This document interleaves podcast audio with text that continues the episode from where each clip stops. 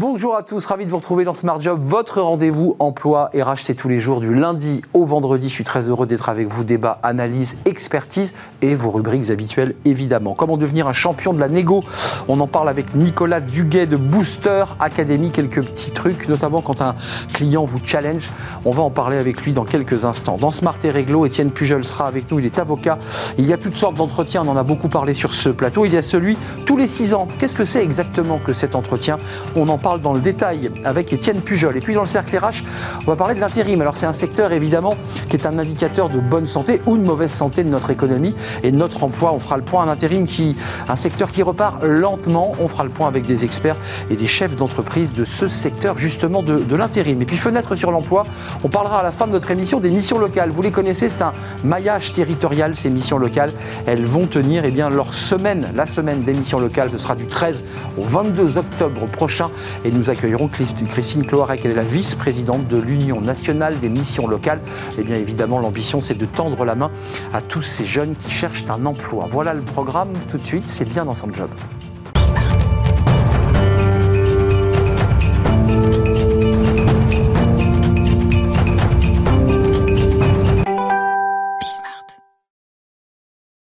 Bien dans son job, euh, j'ai envie de dire aujourd'hui bien dans sa négo. Bonjour Nicolas Duguet. Bonjour. Vous allez bien Très très bien. On est ravi de vous accueillir. Vous êtes déjà venu plusieurs fois sur notre plateau. Euh, vous êtes le directeur général de Booster Academy. Euh, vous apprenez, vous et vos équipes évidemment, euh, l'art de la négociation.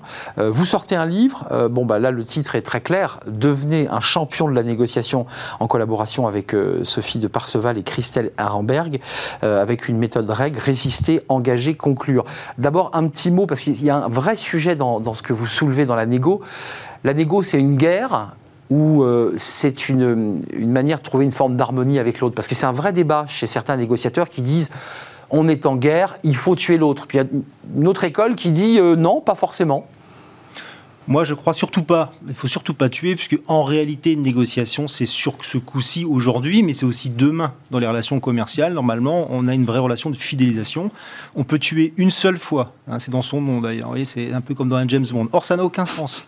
et, on s'aperçoit bien que finalement, globalement, quand on est sympa avec les gens, ils vous le rendent bien la plupart du temps. Ils vous le rendent bien, c'est-à-dire c'est gagnant-gagnant dans cette négociation. Alors, on va reprendre ce terme-là parce qu'il est amusant, euh, même si le penseur du gagnant-gagnant, qui s'appelait Axelrod, hein, qui a inventé il y a une quarantaine d'années ce concept de la coopération, a voulu démontrer qu'en fait le gagnant-gagnant fonctionnait pas réellement. Euh, parce que pour qu'il y ait gagnant-gagnant, il fallait que tous les négociateurs abordent le sujet avec transparence à 100%. Et on voit bien que rien que cette phrase est impossible. Quand on négocie, on ne peut pas tout dire à 100%. Hum, hum. Il y a une partie que, quoi, qui reste cachée, puisque il y, a, une part des cartes qu'on n'ouvre pas. Quoi. Bah, par exemple, chez Booster on a un objectif. oui, bah, oui. On, a, un objectif et chez Booster Academy, on forme les gens à valoriser leur offre. Donc on va plutôt appuyer sur les points forts de l'offre que sur ses points faibles. Et il y a toujours un point faible dans une offre. Euh, il y, a quand même une partie de, de la diction, de l'oralité, d'une forme de théâtralisation. J'imagine que ça, vous l'apportez, vous, vous accompagnez. Il y, a, beaucoup de personnes qui sont dans une négociation un peu flat. Euh, la négo, il y a quand même quelque chose d'assez théâtral. Il faut, c'est un espace un peu théâtral de la négociation. Il y a deux sujets. Il y a un sujet de fond qui est ce qui est rationnel, qu'on forme évidemment sur le plan des techniques. Puis il y a un sujet de forme qui est le sujet émotionnel et qui est lié à la partie posture. Comment j'arrive à embarquer? C'est lié à des notions de leadership, hein, capacité à influencer et à fédérer et à embarquer. Et effectivement, on travaille notamment avec des consultants théâtre, nous, sur ce sujet de la posture. Donc on travaille à la fois le fond hein, dans nos centres et à la fois sur la forme. Hum, pourquoi c'est utile en 2021 de, de, négocier euh, on, est à l'ère de l'Internet, j'achète tout sur Internet, j'ai finalement moins de rapports physiques euh, avec quelqu'un. Pourquoi c'est encore utile? En fait, c'est un peu comme à la maison. Moi, je crois qu'il faut, euh, voyez, il faut un aspirateur et puis il faut un balai. C'est un peu la même idée. Quoi. On peut faire beaucoup d'achats sur Internet. Hier, il y avait le, taux d'achat sur Internet de l'habillement. Bah, on est à 20%. C'est-à-dire qu'il y a encore 80% de physique. Hmm. Et en égo... Ce qui peut s'expliquer, hein, par ailleurs. Absolument. pour les tailles, pour, euh, on a besoin de... Voilà. On est obligé, obligé d'essayer. quoi. Mais là, on est quand même à 80%, alors qu'on pourrait dire tout est sur Internet. En égo, à titre privé déjà, pour l'achat d'une vie, une maison, on peut négocier le prix de la maison, euh, le crédit, l'assurance, la DSL, la cuisine, les meubles. Euh, on peut négocier avec les enfants voyez? Et à titre professionnel, et nous, on nous sollicite beaucoup là-dessus chez Booster Academy, je dois négocier avec mes collègues, avec mon patron, des budgets, du temps, avec des clients. Je dois négocier mon salaire. Donc vous voyez qu'en pro et en perso, on a toujours besoin de négocier en fait. En fait, vous nous dites, sans nous en rendre compte, on passe notre vie à négocier. Oui, On est dans, euh, parfois même inconsciente. On est dans la négo. De façon naturelle, un échange de paroles peut être une forme de négo. Euh, le, meilleur conseil que vous donnez, alors pour ceux qui nous regardent, alors qui sont dans la vraie négo, dans le dur, dans le boulot, et puis dans leur vie perso, c'est quoi un bon négociateur finalement? Alors, un, pour moi, c'est quelqu'un qui est préparé, euh, parce que ça, c'est nécessaire évidemment en, amont. Puis j'aime bien dire que dans négo, il y a ego. C'est être capable de mettre un peu son ego au point mort. Pour être essayer d'être réaliste sur les choses. On ne peut pas toujours gagner. La négociation, c'est aussi un échange. Il faut accepter que l'autre gagne des choses. Est-ce qu'il y a des subtilités comme ça, un peu machiavéliques, où on fait croire à l'autre finalement qu'on a perdu, mais in fine, le calcul qu'on avait fait euh, fait qu'on a gagné quand même et que l'autre a l'impression d'avoir gagné? Vous voyez, c'est-à-dire personne n'a perdu dans l'affaire et il y en a quand même un qui se fait un peu rouler. Vous voyez ce ah. que je veux dire Oui, je vois bien. Ouais. Alors, il y, a effectivement des techniques de bluff, voire de mensonge dans la négo. Nous, c'est pas ce qu'on ce qu'on recommande. vous n'êtes pas sur ces méthodes-là. Hein. Du tout, du tout, du tout. En plus, vous savez, il faut savoir perdre. Je vais vous raconter une histoire. Moi, je démarre un nouveau projet avec un client qui m'a fait perdre quatre fois de suite. Ça fait quatre ans que je fais des appels d'offres et que je perds à chaque fois. On négocie et je perds. Et à chaque fois, après la négo, il me manage et il me dit voilà, Nicolas, tu as perdu pour ça. Il a toujours gardé une bonne relation pour me motiver. Et finalement, cette année, bah, vous allez me dire, c'est pas beaucoup, mais une fois sur cinq, j'ai réussi. Mais cette fois-ci, il, m'avait aidé et on a gagné. Donc finalement, vous voyez, si je m'énerve les quatre fois en me disant, ça fait quatre fois qu'il me fait perdre, je peux pas y arriver, il faut accepter de perdre. Voilà, ça fait partie du jeu. Euh, c'est quoi un bon négociateur? Là, vous dites, euh, parce que dans, tous les travaux que vous, faites avec les experts qui vous accompagnent, vous dites qu'il y, a cette approche de, négociation. C'est quoi les, sept approches de, ces négociations? Alors, en fait, il y a sept moyens de déstabiliser quelqu'un. Et, ah, de déstabiliser quelqu'un. C'est exactement ça. Et, j'ai l'habitude de dire que pour ça, euh, il vaut mieux avoir la partition dans la tête que la tête dans la partition.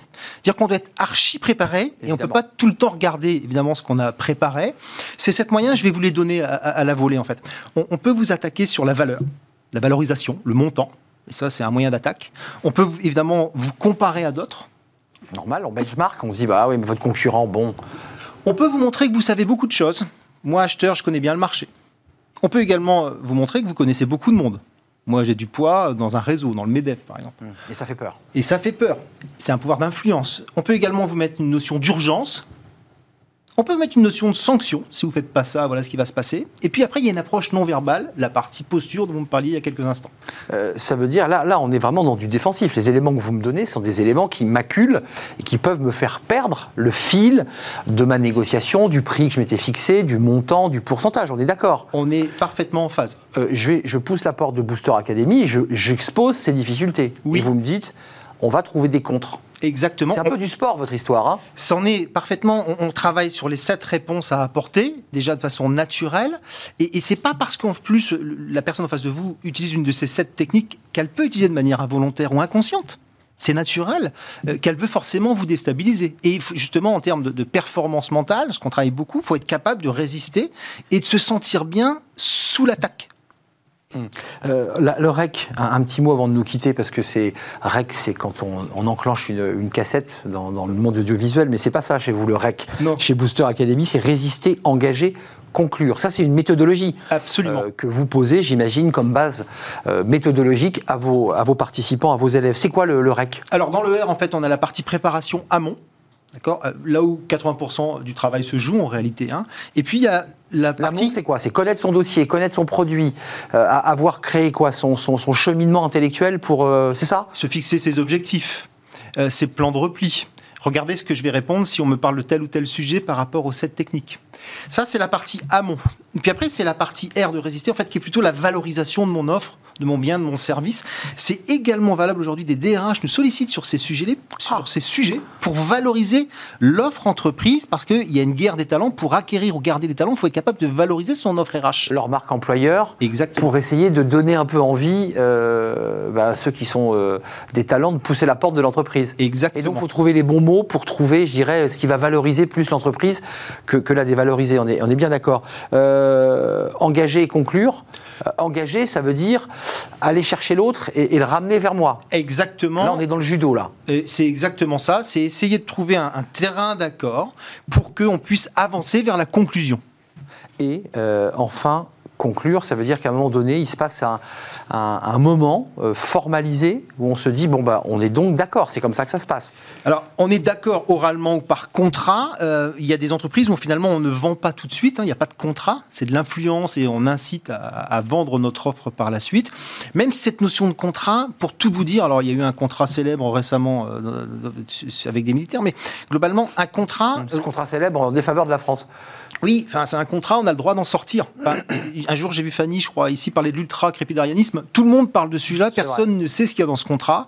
Ce qui est sûr, c'est qu'il y a des clauses de sortie et qu'ils avaient le droit de sortir, je pense. Donc euh, un contrat, c'est d'abord un contrat de défiance, c'est pas un contrat de confiance, comme le dit une certaine, une certaine Voilà. c'est vrai. Et, et un contrat, c'est pour prévoir tout ce qui va mal se passer. La négo, bah, Effectivement, il y a forcément la plupart du temps un contrat, mais c'est d'abord un accord oral entre deux personnes. Avant de nous quitter, vous, vous, la, sentez, cette reprise? On va parler de l'intérim, qui est un indicateur de, reprise, ou pas d'ailleurs, euh, à travers les, demandes de, négo. Euh, est-ce que vous sentez qu'il y a une reprise? Est-ce qu'on est dans une reprise? Est-ce que les entreprises vous disent, là, on a vraiment besoin qu'on accompagne nos cadres? Oui, on a les chiffres qui disent 8 points de chômage. Euh, on est à 4 en Allemagne, hein, donc si on va par là, vous voyez bien qu'on va avoir une pénurie de talents extrêmement importante. On nous sollicite de plus en plus pour travailler sur les sujets euh, de performance commerciale, de management. Même des entreprises qui sont des champions du recrutement nous disent on a du mal à recruter. Donc ce travail sur euh, la Là, vous lancez le débat d'intérim, vous dites même elles ah sont en galère. oui, oui, oui. Donc ce sont des experts, ils disent même euh, il faut qu'on travaille sur ces sujets-là. Quoi. Donc la valorisation du parcours d'entreprise pour attirer les talents, c'est une vraie négo aussi aujourd'hui entre les entreprises. Merci Nicolas euh, Duguet, euh, on le sait, qui est fan de Fanny Griesmer, puisque c'était d'elle dont il était question. Vous êtes le directeur associé de Booster Academy, euh, bah, formation, accompagnement pour tous ceux bah, qui entrent en égo peut-être même des négos personnels, hein, familiales. Peut-être que ça peut vous aider euh, à régler des, problèmes avec vos enfants, euh, avec lesquels on négocie beaucoup d'ailleurs. Oui. Beaucoup de négos avec les enfants. Merci Nicolas d'être venu nous rendre visite. Devenez un champion de la négociation. Euh, voilà, c'est votre livre et on le découvre à l'antenne. Merci de nous avoir rendu visite. Tout de suite, c'est Smart et Réglo. Le droit, ben oui, le droit, c'est aussi parfois de la négo très serrée. Et justement, on va en parler avec Étienne Pujol, qui est l'avocat invité aujourd'hui dans Smart et Réglo. C'est tout de suite. Smart et Réglo. Étienne Pujol est avec nous. C'est un vrai plaisir de vous accueillir. Bonjour Chaque mardi ou euh, chaque jeudi ou presque. Oui. Ah, on est jeudi aujourd'hui. On est jeudi. C'est ça. Il faut que je mette mes yeux en face des trous. Euh, vous êtes avocat en droit social et pas seulement au cabinet Berilo. Euh, on a évoqué souvent ces entretiens annuels. et là, vous, vous, évoquez avec nous une, obligation pour les employeurs, les employeurs qui a un, entretien de tous les six ans et qui vient faire un peu écho à ce qu'on vient d'entendre avec Booster Academy. Exactement. qui est un. Alors, c'est un entretien quoi pour, accompagner le salarié dans sa formation? Oui, en fait, ça a été mis en place avec la grande loi professionnelle hein, de, 2014 qui a un entretien tous les deux ans, un entretien bisannuel pour la formation, euh, faire un point sur la formation professionnelle, compte personnel de formation, etc. Et puis, euh, les, entreprises l'oublient un peu trop, il y avait aussi euh, la mise en place d'un entretien obligatoire tous les six ans. Comme la loi était de 2014, l'échéance est arrivée en pleine pandémie, donc le gouvernement s'étant rendu compte que toutes les entreprises ne l'avaient pas forcément fait, a décidé de proroger cette échéance au 30 septembre. Et donc, bah, les entreprises, on y est, les entreprises euh, ont dû organiser cet entretien tous les six ans avec les salariés qui étaient en place en 2014. On constate malheureusement que beaucoup d'entreprises ont oublié cette échéance-là. Or, potentiellement, ça peut être un, produit d'appel. Il y a des sanctions financières très importantes à la clé si cet entretien n'a pas été réalisé au 30 septembre. En termes de vérification, peut-être, c'est pas pour rassurer celles qui ont oublié, puisqu'on est le 29 ou le 28. Euh, ils ne sont plus qu'une journée, donc c'est un peu court. Mais euh, on vérifie? Qui, qui vérifie ce, type de, Alors en fait, ça va être euh, bah, déjà le salarié peut dire il, est où mon entretien exactement. Or, j'ai des besoins d'évolution professionnelle parce que je sais que mon poste est à risque. On en parlait avec votre précédent intervenant sur les besoins de recrutement des entreprises. Hmm. Mais l'inspection du travail, à l'occasion d'un contrôle inopiné sur le temps de travail, la, présence de, de salariés dans l'entreprise, peut aussi demander au fait les salariés ont-ils eu droit à leur entretien tous les six ans? Et s'ils constatent qu'il euh, n'y a pas eu un tel entretien, eh bien, euh, le problème est là, la pénalité est encourue. D'accord, donc il y, a quand même des risques financiers pour l'entreprise. Qu'est-ce que contient réellement Quelle est la finalité et que contient l'entretien? L'idée, c'est de tout simplement demander aux salariés, alors, euh, vous en êtes où? Est-ce que vous avez reçu basiquement une formation? Voilà, exactement. Et, c'est aussi un peu de la responsabilité de l'employeur parce que euh, c'est lui qui doit proposer les formations dans le cadre des entretiens tous les deux ans, donc il doit vérifier l'employabilité selon cette novlangue euh, de, de, ses salariés euh, et faire un point à l'occasion de ces six ans sur le, fait que les salariés ont eu euh, une formation euh, au cours des six dernières années euh, et que cette sur quoi cette formation a débouché et quel est quel est l'avenir du salarié avec ces, nouvelles compétences acquises dans le cadre de la formation. Donc l'idée c'est que tous les deux ans il y a un travail qui est mené par l'entreprise et que cette, cet entretien de six ans c'est le récap. Exactement. On vient dire voilà vous avez fait ci. Alors très concrètement c'est très intéressant parce que souvent les salariés se plaignent de la qualité des formations. Ils ont bien fait leur formation. Mais au bout de six ans, j'imagine que ceux qui ont bien fait leur travail, les RH ont des récapitulatifs où ils s'aperçoivent que bah, on, a, bien utilisé les crédits de formation, alors ça, il n'y a pas de doute. Enfin, ça n'a pas été très utile sur la qualité de travail du salarié. Au moins au sein de l'entreprise, on parlait il y a six mois des plans de transformation collective hein, euh, sur ce plateau. Euh, c'est vrai que euh, la, formation dans l'immédiat, elle peut avoir, un, elle, peut être perçue comme ayant un intérêt. Des formations au pack office, des formations, à des choses qui sont concrètes, d'application concrète. Puis certaines, c'est bullshit. Exactement, et on a bien vu, euh, ça, fait grand bruit, le CSP n'est pas forcément toujours utilisé à bon escient, euh, où les, les, formations proposées ne sont pas souvent pertinentes pour le salarié, pour développer cette employabilité justement. Euh, un, dernier mot avant de parler de toutes les autres, les autres entretiens, parce que les, RH ont... Les DRH. Je veux dire, ils ont quand même un petit planning assez serré sur, lorsqu'ils ont beaucoup de salariés, mais au-delà de la contrainte financière, vous dites quoi à vos entreprises, à vos clients? Faites-le parce que ça vous permet aussi de pouvoir accompagner. C'est quoi l'argument que vous utilisez au-delà du fait que vous leur dites attention, vous allez avoir des, sanctions Alors, il y, a plusieurs profils. Il y a des salariés qui sont très bien dans leur job et qui n'ont pas envie d'en évoluer. C'est-à-dire qu'ils aiment ce qu'ils font, euh, ils sont passionnés parfois même par ce qu'ils font et ils n'ont pas envie d'évoluer. Et donc, il faut leur proposer des, formations qui sont euh, peut-être un, peu moins dans l'objectif de, l'employabilité. En revanche, l'objectif de cette loi est de, de développer l'employabilité, mais aussi d'anticiper les besoins à la fois de l'entreprise, mais peut-être d'autres entreprises du bassin d'emploi dans lequel on, on, on est en plein dedans. Le débat qu'on aura dans quelques instants, c'est on trouve pas de routier, donc il faut aller chercher sur des secteurs peut-être euh, où il y a moins de tension pour les basculer. Je dis routier, ça peut être d'autres métiers. Mhm. Et s'il n'y a pas de formation, euh, bah, ça marche pas. Exactement, et c'est pour ça qu'il faut mettre ça en lien, euh, pour revenir à votre question, à, la gestion prévisionnelle de l'emploi et des compétences, aux consultations récurrentes sur les orientations stratégiques de l'entreprise, pour voir dans quelle direction va l'entreprise, et si les salariés ne se sentent pas en phase avec cette évolution, bah, dire moi je voudrais une formation pour me réorienter vers autre chose. Et d'ailleurs ça tombe bien, dans mon bassin d'emploi, je vois qu'il y a énormément d'offres d'emploi pour ce type de job. Donc aidez-moi à me former et puis euh, je comme ça je partirai spontanément vers, vers d'autres vers d'autres lieux. Mmh. C'est parfois l'intérêt de l'entreprise, c'est parfois pas son intérêt de faire partir ses salariés. Hein. Exactement, mais c'est en ça que le, poids du DRH est très important. Euh, vous le savez, je, je milite beaucoup pour que les DRH soient moins reconnus. En, et, et vous le rendent bien d'ailleurs, Étienne. mais euh, mais voilà, ça, implique un dialogue constant entre le salarié, son manager, le DRH et, et, pouvoir appréhender. Et c'est pour ça que c'est bien aussi qu'il y ait tous ces entretiens. Il y a l'entretien annuel qui sert à fixer les objectifs face à la rémunération variable, etc. Il y a cet entretien tous les deux ans pour faire un point sur les formations, l'utilisation du compte personnel, etc., etc. Et puis cet entretien tous les six ans, euh, si le salarié a l'ancienneté en, requise, pour euh, voir s'il y a eu des formations, c'est-à-dire ce qu'on s'était dit tous les deux ans, est-ce que ça a été suivi des faits? C'est assez concret, on l'a vu dans la pandémie. Beaucoup, le gouvernement notamment, mais beaucoup d'entre nous aussi, comptions que euh, la mise en activité partielle permette des actions de formation. Or, les formateurs, ils n'étaient pas spontanément disposés à faire de la formation à distance, en ligne, sans présentiel, etc., etc.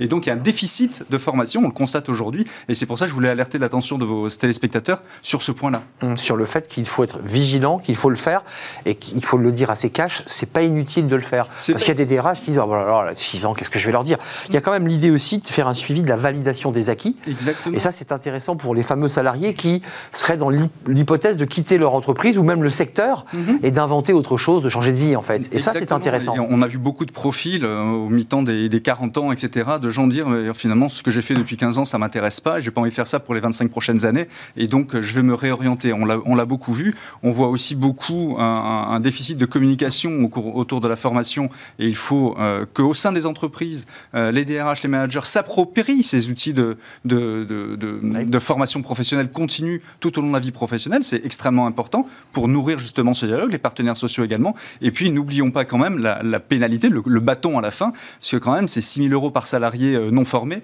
Donc, euh, pour les entreprises de plus de 50 salariés, ça fait au minimum 300 000 euros d'amende potentielle à partir du 1er octobre. Encore une fois, je ne veux pas contredire la, loi, évidemment, puisque personne n'a le droit de la contredire, mais après, l'employeur est tenté de proposer des formations gadgets pour juste justifier le fait d'avoir formé sans avoir un suivi assez précis de ce que le salarié a vraiment reçu en capital formation. Ça, c'est un, vrai sujet. Faire très attention à ça, d'où la nécessité de dialogue et puis aussi de discussion au sein du bassin d'emploi par les chambres de commerce régionales, etc., pour, pour anticiper les besoins d'emploi euh, au, niveau du bassin. C'est très important. L'usine n'est pas juste, ou l'entreprise n'est pas juste un, atome, euh, il a aussi un écosystème. Elle est dans l'écosystème et, l'employabilité, c'est la possibilité, on le redit, hein, c'est ça la définition, de pouvoir faire passer un salarié du, du secteur industriel, parfois un secteur différent et du tertiaire, parce que on a des besoins dans certains secteurs, euh, l'aide à la personne par exemple, et, on peut basculer. Et, et, là, il faut des formations automatiquement. Il faut que la personne soit accompagnée. Vous allez en parler avec vos prochains Exactement, c'est vous qui nous lancez, Étienne Pujol, le, débat qui suit. Merci d'être venu sur notre plateau dans, la rubrique Smart et Réglo pour nous éclairer euh, sur ce sujet de l'entretien des tous les six ans. Euh, mais il y en a d'autres avant, tous les deux ans. Il faut rappeler que c'est l'aboutissement d'un processus d'échange avec les DRH. On va s'intéresser à l'intérim, qui est l'indicateur de bonne santé ou pas d'ailleurs de notre économie. L'intérim repart, c'est vrai, mais d'une manière assez contrastée. Et même certaines sociétés indiquent eh bien qu'elles ont du mal, beaucoup de mal, à recruter dans la restauration notamment, avec des salariés eh bien, qui ne veulent ni être salariés ni être en intérim. Que se passe-t-il? On fait le point avec eux. Ce sont des acteurs de l'intérim. Ils vont nous raconter eh bien, leur quotidien. Ça sera dans quelques instants, en tout cas juste après cette courte pause.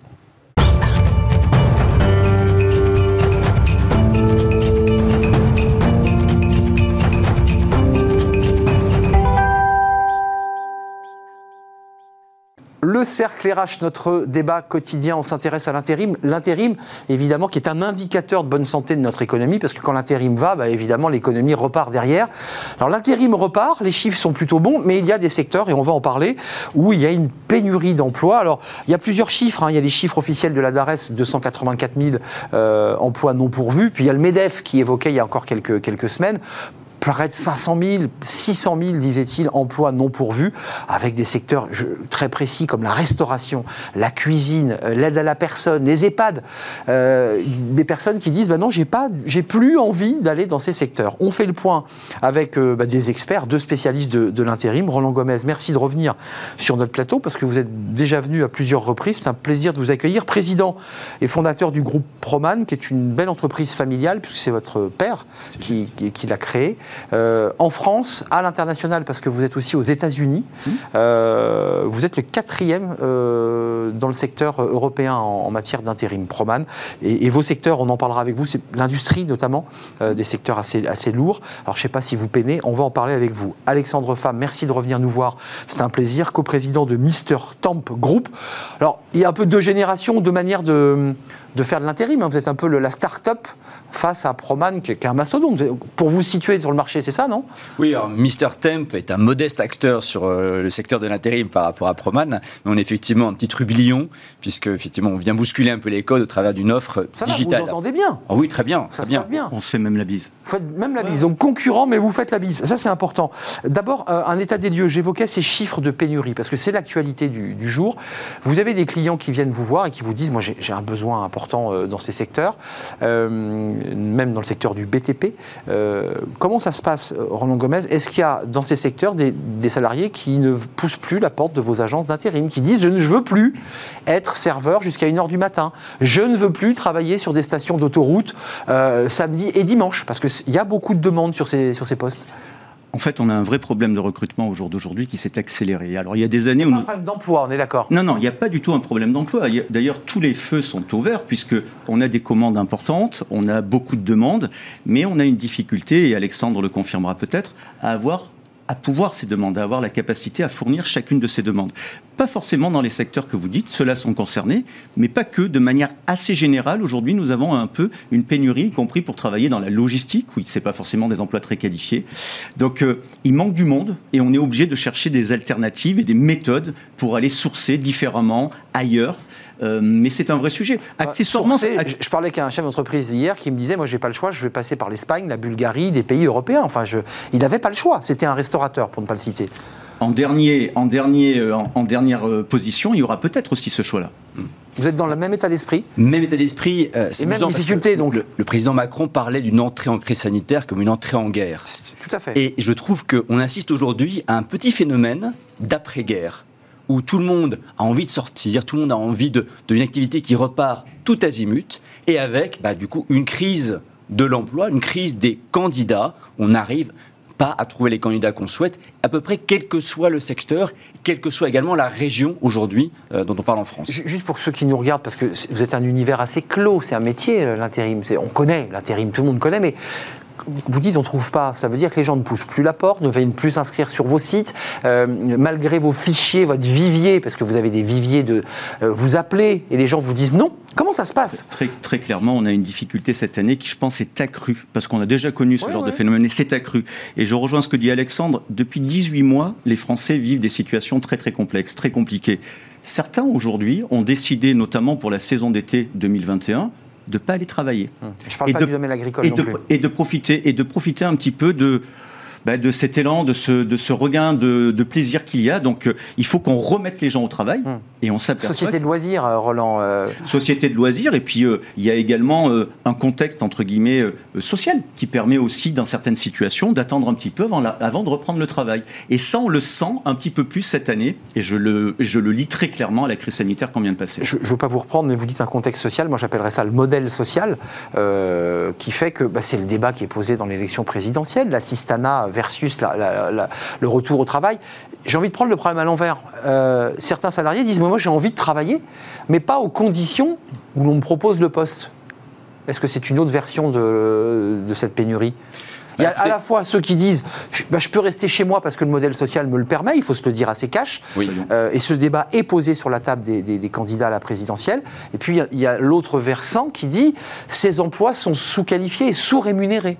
Bah, écoutez, c'est toujours le, le débat de, de l'écart qu'il y a entre la rémunération du travail et la rémunération du non-travail. Euh, on met beaucoup l'accent, et c'est vrai, hein, sur les problématiques de formation. Et je dirais d'ailleurs que dans le domaine de la formation, le plus critique aujourd'hui, selon moi, en France, c'est la situation de l'orientation des jeunes.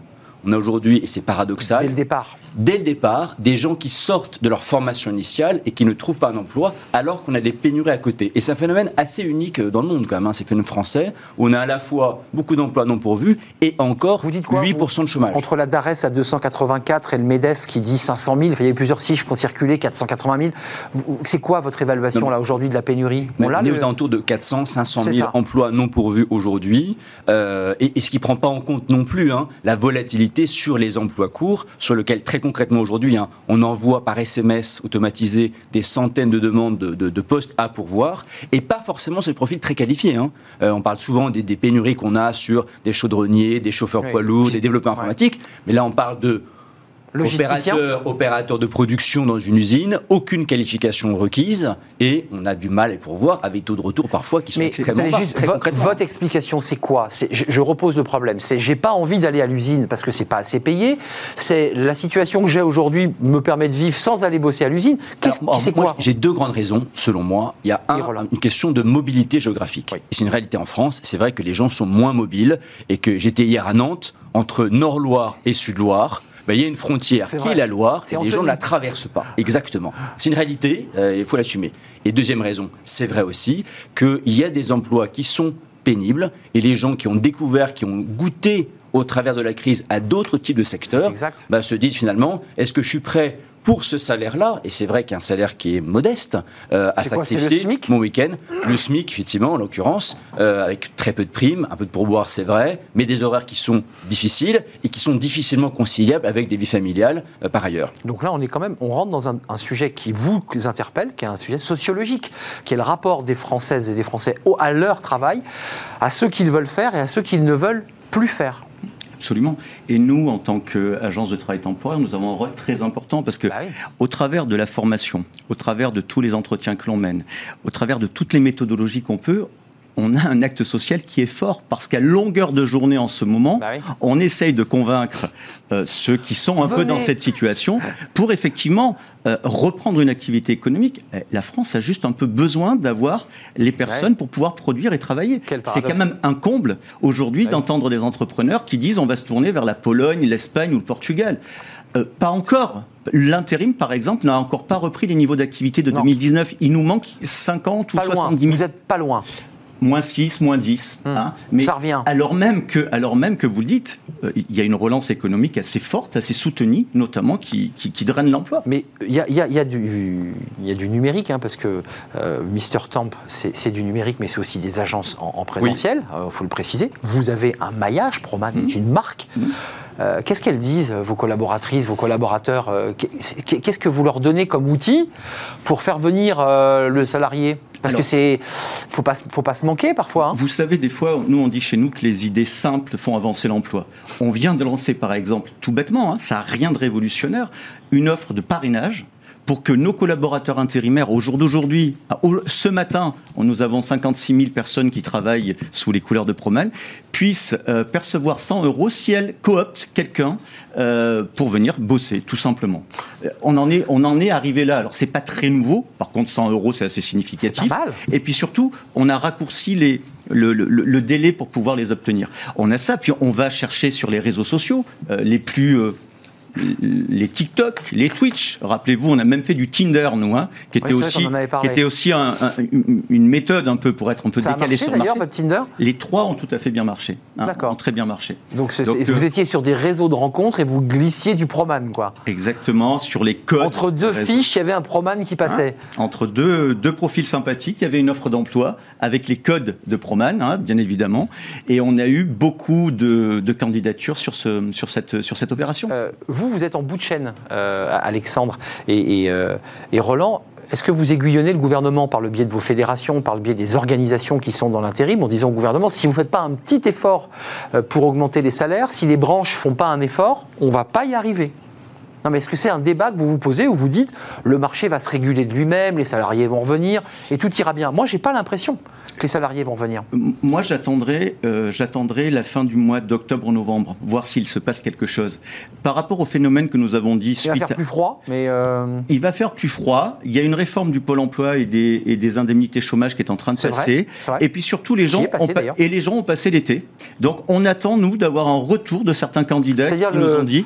j'ouvre les yeux, quoi, le choc. Il faut que j'y Et- retourne. et, En gros, j'ai passé l'été, j'ai passé le mois de septembre. Maintenant, je m'y remets.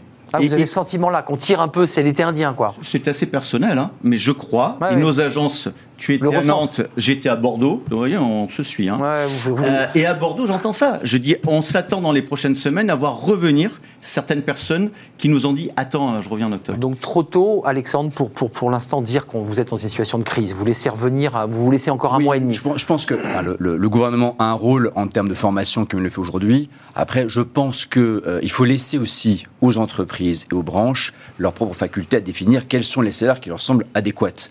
Euh, Mais ça, vous l'entendez dans les agences des salariés qui vous disent écoutez, je peux pas, c'est pas assez payé, j'ai quand même l'essence à mettre dans la voiture, j'ai ma fille à garder. Mais- mais Euh, ces éléments-là, ils sont sur la et c'est table. très sain. Et après, à charge pour les entreprises dans l'hôtellerie et la restauration de revoir à la hausse par eux-mêmes, et c'est le jeu très sain de l'offre et la demande, les rémunérations qu'ils proposent, et c'est en cours, et c'est en cours, de façon à, attirer, à réattirer des talents vers ces métiers-là. Et je dirais que l'aspect salarial n'est jamais qu'un seul élément de, de l'équation. Et je pense que trop longtemps, on a dévalorisé les métiers manuels en général dans l'industrie. Aujourd'hui, être soudeur, être chaudronnier, c'est pas Zola, c'est effectivement des métiers extrêmement euh, attrayants. Qualifié, hein, Euh, Alexandre. Métier oui, qualifié, cela. hein. Mais, mais, mais, mais je veux dire, cariste, c'est-à-dire c'est un métier, effectivement, en- en- c'est euh, quelqu'un qui conduit un chariot élévateur. ouais. C'est des métiers qui sont malheureusement trop dévalorisés aujourd'hui dans le cas des formations des collaborateurs et on continue d'envoyer des bataillons de jeunes sur des formations dans le domaine du sport, dans le domaine de la communication qui sont vachement intéressants mais sur lesquels il y a moins d'emplois. en tout cas, très fun, Donc, mais il n'y a pas d'emploi. il y, a- il y a moins d'emplois et c'est dommage. Et on peut très bien gagner sa vie aujourd'hui en étant soudeur, en étant comptable. C'est peut-être moins glamour que la communication, mais ça marche bien et ça paye. Euh, Roland, ah, juste, je, vous- je vous coupe. Les secteurs, pour être concret, là aujourd'hui, 56 000 salariés sont sous les couleurs Proman dans différentes entreprises. Les secteurs où vous vraiment vous peinez, les deux secteurs où en ce moment vous dites on a des difficultés, sont lesquels l'industrie au sens général, mais l'industrie euh, agroalimentaire, l'industrie agroalimentaire, où, comme le disait Alexandre, il y a peu de, ce ne sont pas des qualifications très pointues, hein, et la logistique. Et la logistique, où nous avons une grande difficulté pour préparer Les euh, la, la fin d'année, Bah oui. qui va être une fin d'année sans doute très très dure. Et donc on, on innove pour essayer de trouver. Ce que je disais tout à l'heure, on parle des tuyauteurs et des chaudronniers. Un tuyauteur, un chaudronnier, ça gagne entre 2 et 3 500 euros. hein. Ouais, c'est très recherché. C'est une, Ouais. c'est une vraie rémunération. Là, on n'a pas trop Ouais. de problème de, Non, non, c'est- de économique. C'est pas le salaire, là. Non, c'est pas trop le C'est des salaire. compétences que vous C'est- cherchez, là. C'est les compétences, c'est la Et les formation. Et c'est l'enclin à aller sur des métiers comme celui-là, hein, ou qui font pas forcément rêver au demeurant. Donc il faut expliquer, montrer. euh, et faire rencontrer tous ces jeunes gens, il faut les amener sur des chantiers pour voir euh, que c'est pas si dur et que c'est très plaisant d'avoir cette capacité à faire du travail bien fait, hein, une belle soudure. Hein. Moi, je vais, sur les, je vais chez mes clients et sur les chantiers, une belle soudure, les mecs, quand ils enlèvent la cagoule, ils ont le sourire, c'est Mmh. le travail bien fait. Et puis c'est des soudures qui sont parfois sur des bateaux, Mmh. euh, sur des choses qui nous transportent et qui sont de. Il faut que ça soit d'une sécurité absolue. hein. Je- je- il ne faut pas que la soudure, euh, au bout de, de 3 heures. euh, C'est- presque de l'art. Non, mais c'est tout à fait, c'est tout à fait juste. Et je rajoute aussi un secteur d'activité sur lequel on a des vraies pénuries, c'est le domaine médical.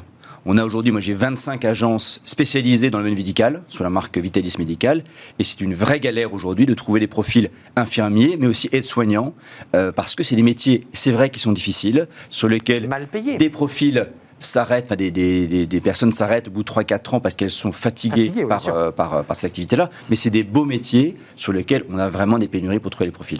Euh, ju- ju- juste une question, là, je vous interroge, je vous fais sortir de votre zone de confort, mais vous évoquez des métiers qui sont caristes, qui sont des métiers de logisticiens, qui sont dans des énormes hangars pour chercher de la commande, et certains économistes sont déjà partis sur l'idée qu'il faut robotiser tous ces emplois euh, et que la machine remplacera les hommes parce que c'est des emplois sous-qualifiés, souvent difficiles, fatigants. Euh, bah, vous allez me dire, bah non, c'est pas possible parce que nous, après, on va disparaître. Si on robotise. Non, mais comment vous voyez l'évolution de votre, votre business, Alexandre et, Moi, Roland sur la, la- la robotisation est une très belle chose. Très belle chose parce qu'elle permet effectivement de d'affranchir euh, les opérateurs de tâches qui Bah oui. sont pénibles, lourdes, accidentogènes, etc. Maintenant, je veux dire, aujourd'hui, on a des pénuries sur les profils. hein. Je parlais de caristes, typiquement. Bah, c'est des profils sur lesquels on a des besoins. On va chercher avec des élévateurs les commandes. Exactement. Maintenant qu'effectivement, une grande partie des commandes, et on le voit, nous on travaille pour des grandes, euh, des grandes plateformes logistiques, on voit qu'on a de plus en plus d'automatisation, même dans ces tâches-là. Il reste des tâches de plus en plus qualifiées et intéressantes, effectivement, pour des opérateurs dans les, dans les, dans les usines. Après, il reste que, on reste comme sur des métiers de service. Lorsqu'on parle de l'hôtellerie-restauration, on parle du contact avec les individus, qui pour moi ont vocation à rester aussi euh, humaines, et c'est une belle chose euh, pour, pour l'emploi pour demain. Roland, un mot, parce que je veux qu'on parle du portage salari- salarial, parce que ça, c'est un autre élément qui est, qui est intéressant et que vous développez. Parce que quelque part, vous êtes aussi, et ça, c'est intéressant, qui rejoint ma question, vous êtes en train aussi de trouver des nouveaux métiers, des débouchés, d'élargir le spectre de l'intérim, parce que c'est quand même les questions que je pose sur la robotisation, sur. C'est des métiers qui disparaissent. Et l'intérim recrute aussi des métiers non qualifiés. Absolument. Donc potentiellement remplaçables par le robot. Je ne suis pas très inquiet avec ça. C'est une question, enfin, Oui, oui. Certaines tâches seront peut-être remplacées. Vous savez, si je l'illustre par rapport à nos agences, par exemple, euh, nous sommes un acteur euh, historique du travail temporaire, hein, mais nous avons digitalisé bon nombre de nos fonctions pour justement nous adapter, comme le fait Alexandre. Avec Proman, nous avons une offre à la fois, euh, à la fois de terrain, à la fois Ouais. physique, mais Ouais. aussi, et on n'en parle pas assez, très digital. Nos collaborateurs intérimaires et nos clients aujourd'hui ont tous des applications pour communiquer avec nous et on a su prendre le tournant du digital. Et dans nos agences, eh bien, on a euh, automatisé tout un tas de tâches qui rendent heureux nos collaborateurs parce que pendant ce temps-là, ils sont Oui. tournés vers le client et vers l'intérimaire. Hein, c'est, eh ben, dans la logistique, ça sera sans doute un petit peu la même chose. Après, dans la logistique ou ailleurs, faut pas oublier, euh, c'est pas forcément Zola. Il y a des entreprises qui euh, qui prennent soin de leurs collaborateurs, qui les font travailler dans de bonnes conditions, qui les motivent et qui adaptent les salaires. Et euh, on a moins de difficultés. Euh, vous êtes d'accord avec moi qu'on est en train de vivre un peu une petite révolution du, du travail, du rapport au travail. Vous, vous en êtes les, les témoins euh, de cette espèce de transformation. Comme on voit fondre les glaciers, on voit se transformer le rapport au travail. J'imagine que vous avez sociologiquement des remontées d'agences qui vous disent, bah, moi, les gens me disent, bah non, j'ai plus envie. C'est ça qu'on vous dit ou pas? Qu'est-ce qu'on vous dit? Au-delà du fait que j'ai passé un bon mois de septembre et que j'ai peut-être revenir en octobre, mais c'est quoi? C'est le rapport au plaisir d'aller bosser? C'est qu'est-ce qui remonte de vos agences? Non, alors d'abord, il y a un contexte, je dirais, conjoncturel d'une reprise d'activité. Et on l'a connu, euh, je dirais, Ça repart très fort. l'emploi, ça repart, ça revient. Et c'est vrai qu'on est toujours, ce qui est intéressant à l'intérim, on est toujours coincés entre soit un, besoin de chercher des commandes chez les clients ou un besoin d'aller chercher, des candidats. Ouais, C'est- notre raison d'être. là. C'est notre raison d'être, je dirais, d'un- d'une année sur l'autre, c'est l'un ou l'autre. Donc je dirais qu'il n'y a pas d'anomalie particulière, si ce n'est qu'on a une reprise très marquée et qui accentue ces phénomènes de pénurie qui restent très criantes. Euh, y a- a- pour moi, il n'y a pas une révolution en tant que telle, euh, si ce n'est sur des secteurs effectivement de la restauration où des gens ont goûté à autre chose. Ça, c'est une réalité très spécifique. C'est le cas de le dire. Euh, ou des gens qui ont, qui ont quitté ces métiers-là, qui ont goûté des métiers en logistique, qui sont peut-être plus compatibles avec des vies personnelles. Donc je sais qu'il y a une vraie remise en cause, je pense, de certains secteurs d'activité qui- par rapport à, à l'attractivité qu'ils Ouais. apportent. Où la vie familiale est quand même impactée. Et c'est des gens qui disent aujourd'hui j'ai envie de trouver un équilibre, j'ai envie de voir ma famille le week-end, ce qui n'est pas le cas de la restauration par exemple, qui est un vrai, un vrai sujet. Mais il va falloir quand même nourrir les gens un jour ou l'autre, sinon il n'y aura plus de restaurant. Oui. Oui, enfin, vous n'êtes pas et- si inquiet que ça. Je ne vous sens pas inquiet. Non, mais c'est- c'est- Et pourtant, il y a nos dîner de c'est- Noël pas terrible, les commandes, on n'est pas sûr de les avoir. euh, Il y a quand même plein de sujets sur la table. hein. tout ce que vous dites est vrai et je crois que ça va se réguler. Euh, on le disait, on a vécu des problématiques de recrutement très très fortes de nombreuses années. Donc je pense que ça va se réguler. Et puis euh, euh, les personnes qui travaillent dans l'hôtellerie et la restauration reprennent petit à petit le schéma de leur métier qui les passionne parce que pour certains ils sont passionnés. hein. Donc euh, il faudra observer les prochaines semaines et les prochains mois sur ce Donc sujet. c'est encore un peu trop tôt pour, euh, À mon sens, pour aller attendons- tirer des conclusions. Attendons la fin de l'automne pour pouvoir tirer des conclusions. Hum. Mais vous avez raison, hein. le rapport au travail change indéniablement, indéniablement. On est d'accord. Donc vous avez des remontées de, de personnes qui vous disent euh, c'est plus comme ça que j'envisage la vie. On a des bon, personnes qui nous disent je, veux- moi je suis sérieux, je veux travailler. Mais je veux aussi avoir un temps libre et pouvoir profiter de la vie. Voilà, c'est très clairement. Et à, à la limite, c'est. Bah, c'est humain, très- non? Eh, Un, c'est humain. Et deux, c'est bien de le dire. Comme ça, c'est clair. Et on s'adapte. Et nous, Proman, on va leur trouver le job qu'il leur faut. Le job de leur rêve. Ça c'est bien vendu, euh, Roland. Ça c'est bien vendu. On a envie d'aller chez Proman là. Ah, merci Arnaud. Je... Merci Arnaud. On a une agence à 500 mètres. on Mais ira je- tous les deux Je sais boire que le café. C'est une agence euh, tournée vers l'industriel, je crois, non? À 500 mètres, c'est quoi? C'est du tertiaire? Euh, oui, c'est du, il y a du tertiaire, il y a de l'électricité et de l'industrie juste à Non, parce que je sais que vous êtes très orienté aussi sur les, les métiers de l'in- de l'industrie. Euh, On est un réseau généraliste, nous intervenons dans tous les domaines d'activité. Alexandre, je vous ai coupé la parole. Non, mais c'est que Mister l'autre phénomène aussi qu'on constate, c'est de plus en plus finalement de, euh, d'attrait pour des missions parfois courtes. C'est que le vieux schéma où on rejoint un groupe où le Graal c'est le CDI, ce n'est plus une réalité aujourd'hui. Euh, alors tant du côté des entreprises qui ont besoin d'avoir une flexibilité accrue, mais également du côté des candidats. Ça, Nous, on a dans la restauration, dans le médical, des gens qui euh, nous donnent des disponibilités à la journée. Tiens, cette semaine, je veux bosser le lundi, le mardi, mercredi non et le vendredi, ce qui était auparavant très compliqué à traiter. Et grâce au digital, Oui. là, je trouve ça vraiment intéressant, planning. on permet finalement de fluidifier cette, euh, cette demande très particulière, des demandes de mission très particulières.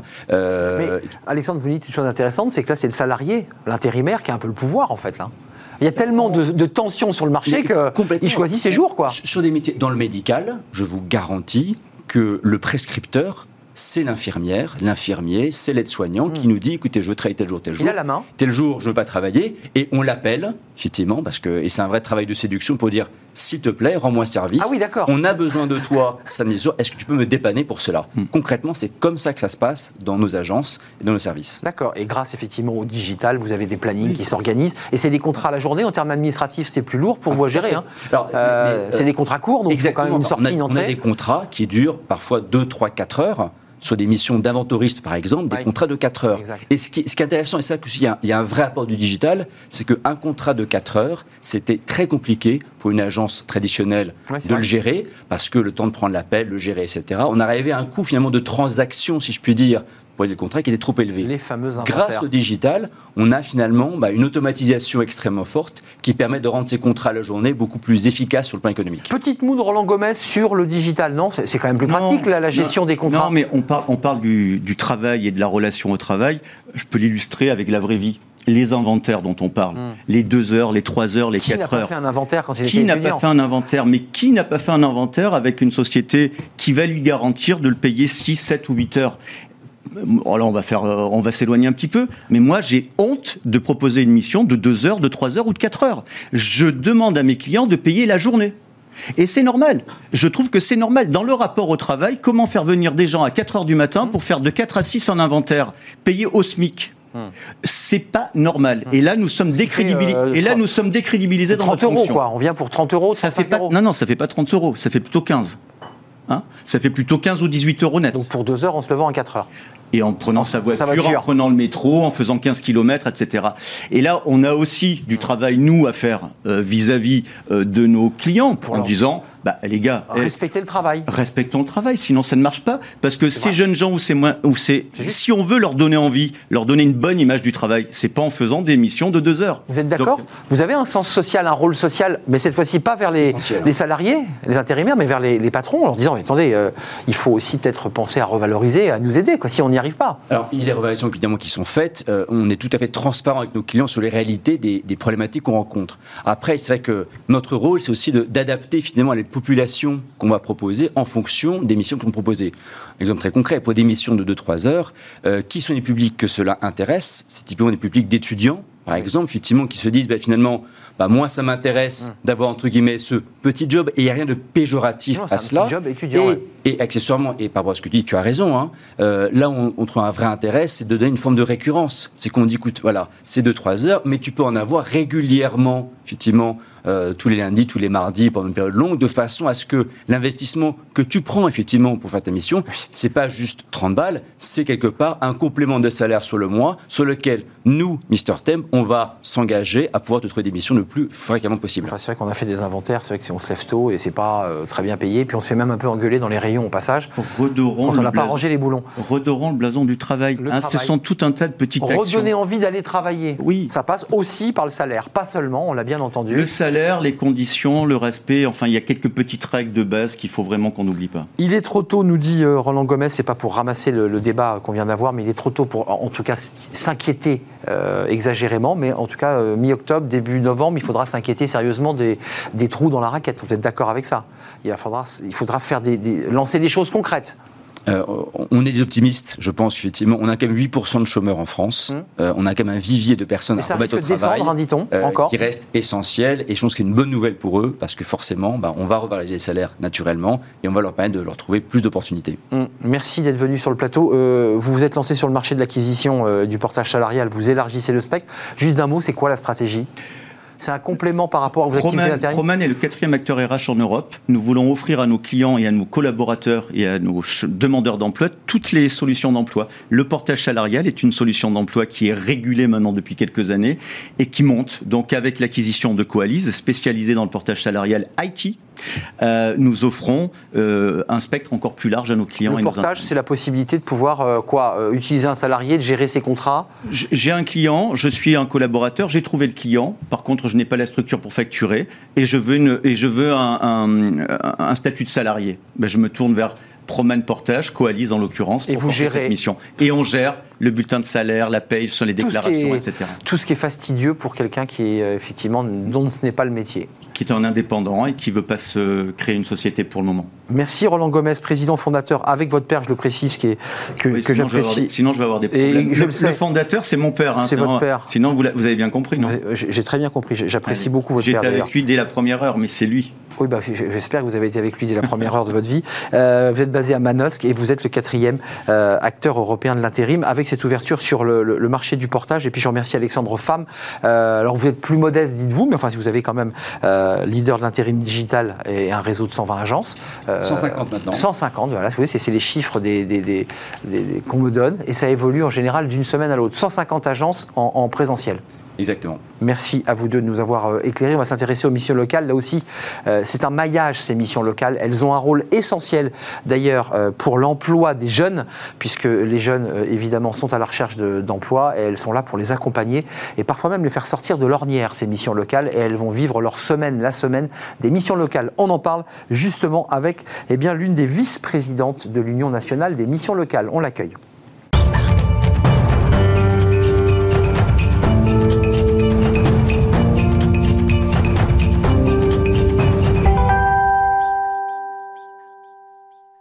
Fenêtre sur l'emploi, on va parler des missions locales. Alors les missions locales, euh, elles sont dans les grandes villes, elles maillent notre territoire. Euh, on va en parler avec euh, Christine Cloarec. Bonjour Christine.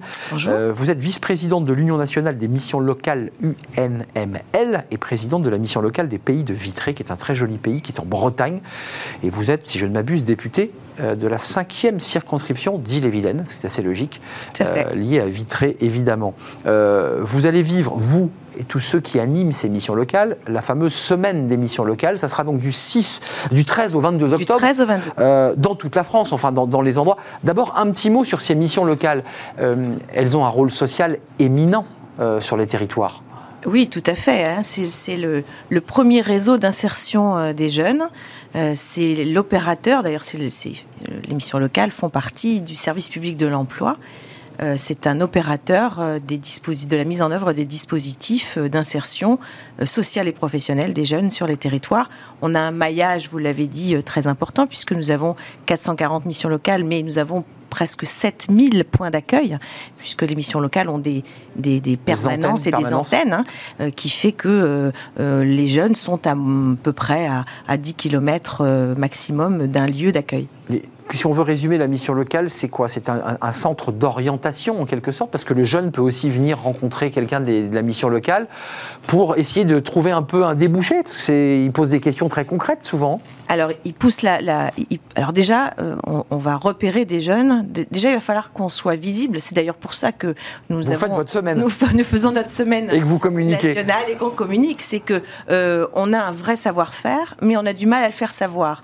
Euh, et en tous les cas, il faut qu'on continue euh, à la fois à se rendre visible et à la fois euh, euh, comment à valoriser le savoir-faire des missions locales, puisque là en plus le- la thématique cette année c'est l'accompagnement global, Mm. c'est-à-dire qu'on on ne résume pas l'action des missions locales à l'accès à l'emploi, on a tout un tas de, de- de- de freins à, à lever qui sont la formation, la santé, le logement, la mobilité, enfin l'accès aux droits, c'est très très vaste. Euh, vous qui avez une vue panoramique au-delà du, du pays de Vitré et de la circonscription sur laquelle vous, vous opérez, elle, elle- elle- elle est comment notre jeunesse en ce moment? Parce que les missions locales, c'est aussi des jeunes qui ont pu être des décrocheurs, qui ont pu être des jeunes en difficulté sociale, en rupture familiale, et on leur dit passe à la mission locale, on va t'accompagner. C'est un peu ça qu'on entend Bien euh, sûr. dans, dans mission locale. Alors, on dit ça parce qu'en plus, euh, euh, le, le gouvernement a conforté le rôle des missions locales. Exactement. Et, et ça, c'est plutôt une très bonne chose. Donc aujourd'hui, c'est la porte d'entrée euh, pour les jeunes qui ont des difficultés d'insertion. Encore une fois, il y a un certain nombre de jeunes qu'on dit invisibles qu'il va falloir aller capter davantage. Mais en tous les cas, une fois qu'ils ont passé la porte, ils sont accueillis. Il y a un diagnostic de fait avec un conseiller en insertion euh, mission locale. Et puis ensuite, il y a un parcours qui se co-construit avec le jeune parce qu'il faut pas oublier que nous sommes là pour les jeunes, mais avec les jeunes. Vous avez raison, la, la vraie difficulté, c'est d'aller chercher les jeunes qui souvent s'isolent et n'ont pas spontanément, d'abord, un, envie, et puis deux, l'idée même d'aller pousser, pousser la porte. Comment on fait euh, Ça passe par euh, des réseaux associatifs dans les quartiers, ça passe... Comment on fait concrètement? Tout à fait, vous avez complètement raison. C'est tous les partenariats qu'on peut développer sur les territoires. Et euh, quand je dis que euh, voilà qu'on qu'on maille le territoire, on est vraiment des acteurs territoriaux. Et, et ça, se fait localement, euh, selon les acteurs qui existent sur le territoire. Et puis, euh, euh, voilà, on ne sait pas tout faire, mais en tous les cas, faisons tous ensemble pour les jeunes, euh, parce que euh, quelquefois on a besoin euh, des associations, par exemple, de solidarité, qui Bien sûr. peuvent repérer des jeunes en, souffrance, qui sont isolés, qui sont complètement euh, décrochés. Qu'on se le dise assez clairement, évidemment, vous êtes tourné, le président Macron on l'évoquera euh, à l'issue d'ailleurs, je, crois, de cette semaine de la mission locale, il, aura une intervention forte sur, euh, sur les jeunes, en direction des jeunes, mais c'est d'abord tout un travail de réinsertion sociale, si j'ai bien compris le travail des, missions locales, avant même de dire aux jeunes, il y a du travail, on vient de parler de l'intérim, il y a du travail dans tel secteur, va dans la restauration. Il y a aussi un gros travail d'accompagnement, parfois même psychologique. Ce sont parfois des jeunes un peu cassés. Oui, vous m'avez demandé comment était la jeunesse. La jeunesse, elle est multiple. Bah oui, il n'y a Et pas en fait, une jeunesse. C'est ça. Et donc, euh, les jeunes qui frappent à la mission locale peuvent être aussi des étudiants qui ont décroché, peuvent être des étudiants qui sont en attente d'une formation et qui viennent par exemple faire un service civique. Il ne faut pas oublier que c'est la, la, la- la deuxième plateforme de service civique en France. Hein. Les missions locales donc, euh, sont plateforme service civique. Exact. Donc il y a des jeunes qui font des, des services civiques, mais, mais il y a aussi effectivement des jeunes qui rentrent dans, des, à la, dans la garantie jeune. Vous savez que la garantie jeune est un dispositif d'accompagnement renforcé euh, qui, qui, euh, qui va... euh, un peu évoluer puisqu'on va lui donner un peu de souplesse, on va donner un peu de souplesse aux missions locales pour adapter cette garantie jeune au nouveau public. Et vous avez raison, il y a des jeunes qui sont très éloignés de l'emploi, qui ont euh, des, des, des, problèmes de dépendance, de dépendance, des addictions, qui mmh. sont en souffrance psychique. Et avec la Covid, effectivement, on a. Vous avez senti une, une, une accentuation de, de, ces souffrances? Pas, pas forcément mais ça existe. En tous les cas, c'est pas la crise qui a déclenché euh, cette mais augmentation, mais c'est un nouveau public.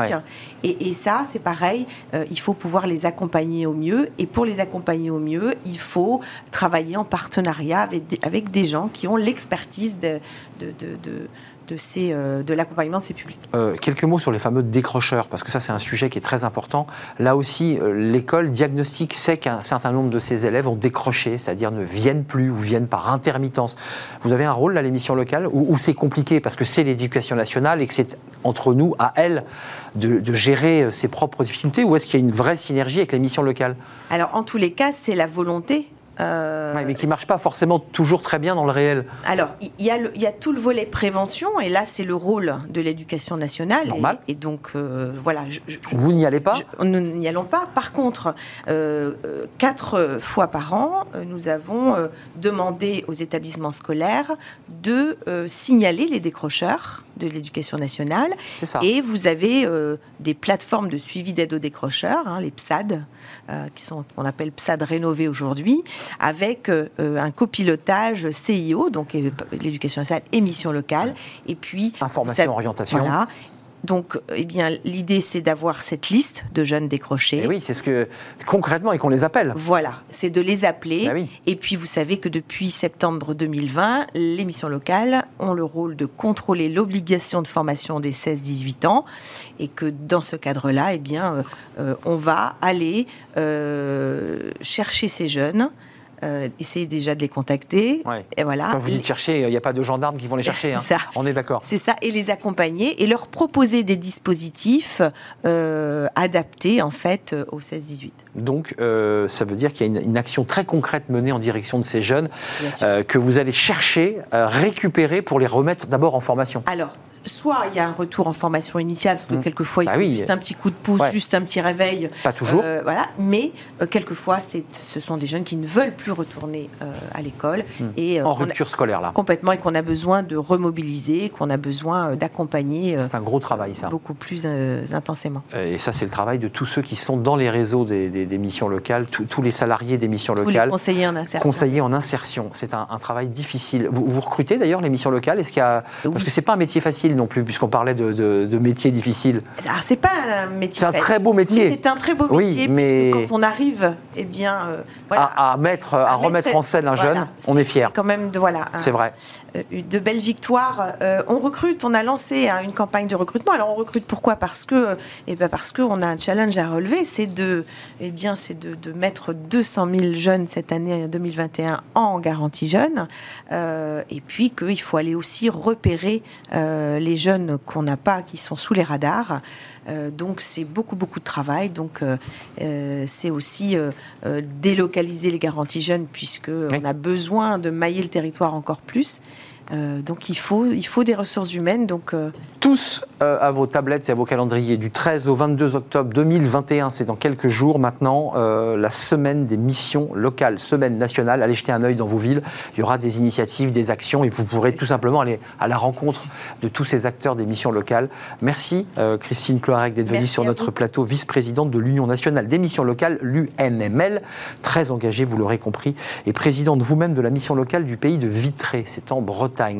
Merci d'être venu sur le plateau pour clore cette émission dans Fenêtre sur l'emploi. Merci à vous qui nous regardez. Merci pour votre fidélité et vos réactions. Merci à toute l'équipe. Merci euh, à Axel à la réalisation. Merci à Alex au son. Merci à Fanny Griesmer évidemment et Margot Ruot qui m'accompagne dans cette émission. Je serai là euh, demain, je l'espère. Portez-vous bien. Bye bye.